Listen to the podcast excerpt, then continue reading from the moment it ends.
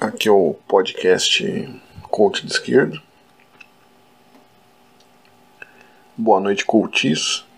Aqui é o Coach de Esquerda. Fazendo o coach que vale a pena, né? antes que outras pessoas façam.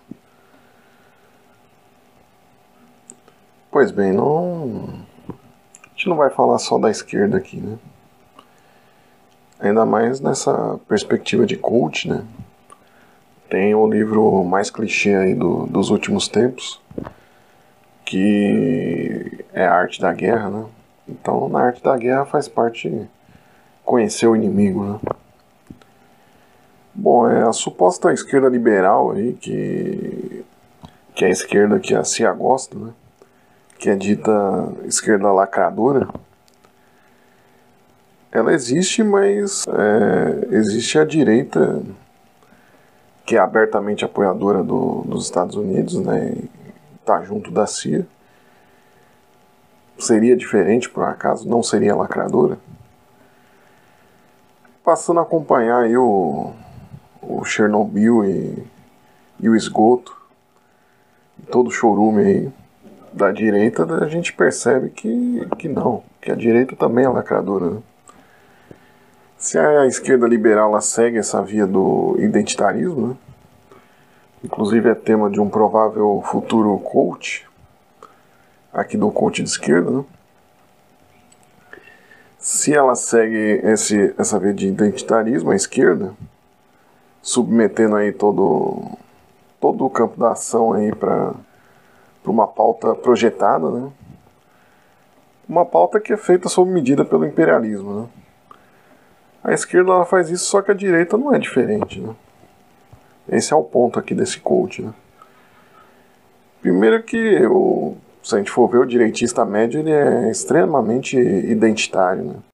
Ele, ele é cristão, né? conservador, e fixa essa identidade. Né?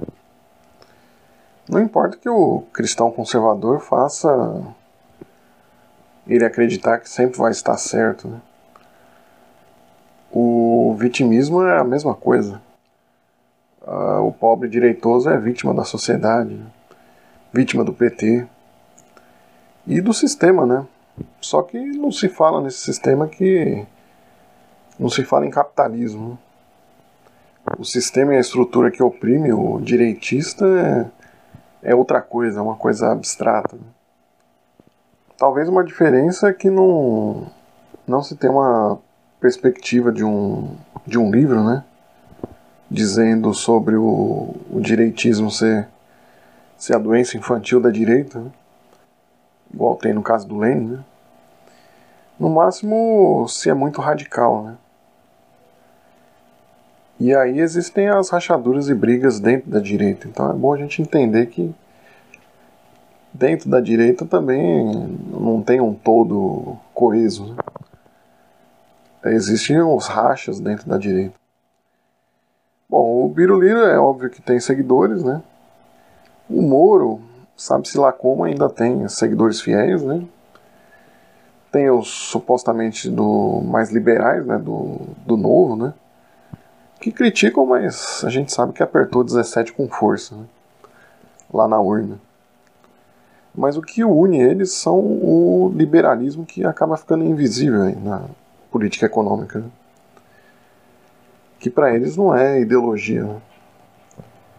E a mediação entre eles é, a gente percebe que é muito clara, né, se a gente for analisar. Né? Eles acreditam que são pessoas livres, espontâneas, né? guiadas aí pelo seu senso correto. A cadeia de, de memes e tudo que aparece é muito mais hierárquica que a esquerda, inclusive. Né? Vem memes de cima dos grandes canais e são reproduzidas até pelo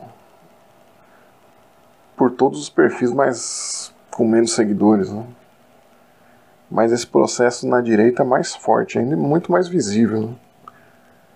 Existe essa pirâmide aí própria da internet, né? Que é, já foi falado no coach do uso da internet, que eu vou deixar linkado aí na descrição. E como isso pode virar aí um coach de esquerda? Né? Bom, a guerra não vai ser vencida nas redes, né? e não vai ser vencida se a gente deixar o liberalismo oculto. Né?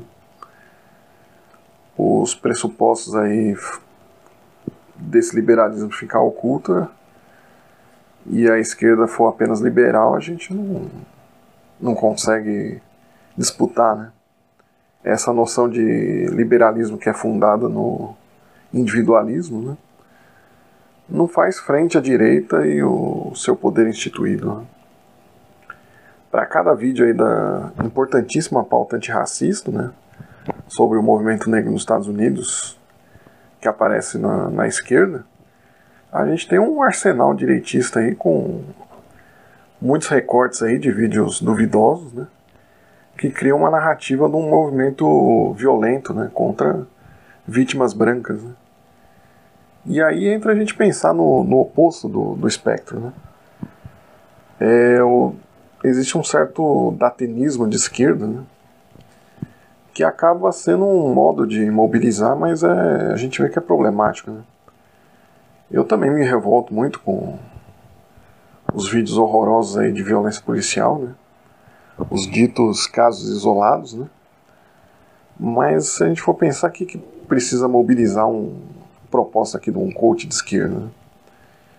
A representatividade a gente vê que não adianta, né? Um, um policial modelo de moral, né? um policial budista e antifascista, ele pode ter mais simpatia que um coronel telhada né? e afins, mas ele não está livre de cometer erros só por ser antifascista. Né? Porque a questão ela não é individual, né? E esse que é o foco aqui. Né?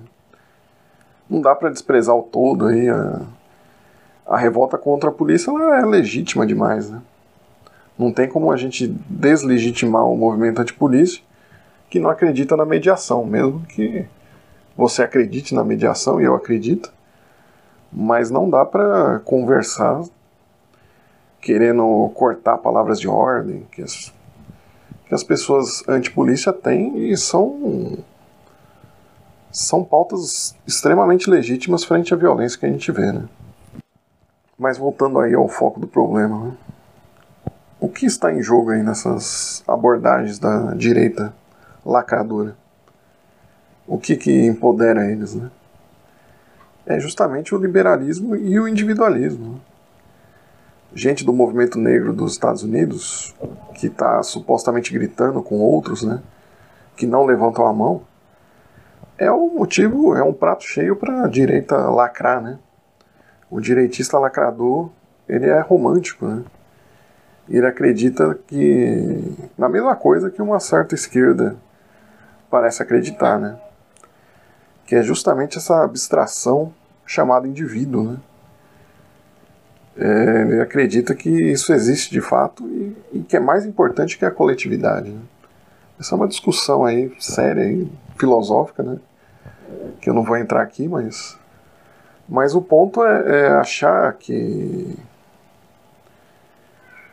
que a sociedade é um conjunto de indivíduos, né? E nada mais, né? Inclusive existem movimentos usando o meu corpo, minhas regras para não usar máscara. Então o desdobramento é sempre o, o neoliberalismo, né? que está nessa frase aí de de achar que a gente não é uma sociedade, é só um conjunto de indivíduos. E se a mobilização for essa, a gente perdeu, né? A esquerda perde, né? Porque tudo acaba virando um rearranjo dentro da mesma lógica capitalista. Né? Essa romantização em cima do indivíduo, né? consumidor, ela não deve ser substituída por um indivíduo que é indivíduo da mesma forma, só que é um indivíduo desconstruído. Né? O foco ainda é o individual, né? e esse é um problema sério. Né? Porque se a gente for por esse caminho, a direita acaba fazendo isso da mesma forma. Né? Ela constrói um identitarismo seu, né? um identitarismo próprio da direita. Né? Então a, o ponto é que a, a superioridade moral da esquerda ela não vai prevalecer nos costumes. Né? Mas sim na ética anticapitalista. O capitalismo e a ética não, não se bicam. Né? Então hoje a ideia foi essa aí, apresentar o, a direita lacradora, né, o identitarismo de direita. E um abraço aí do coach de esquerda e até o próximo coach.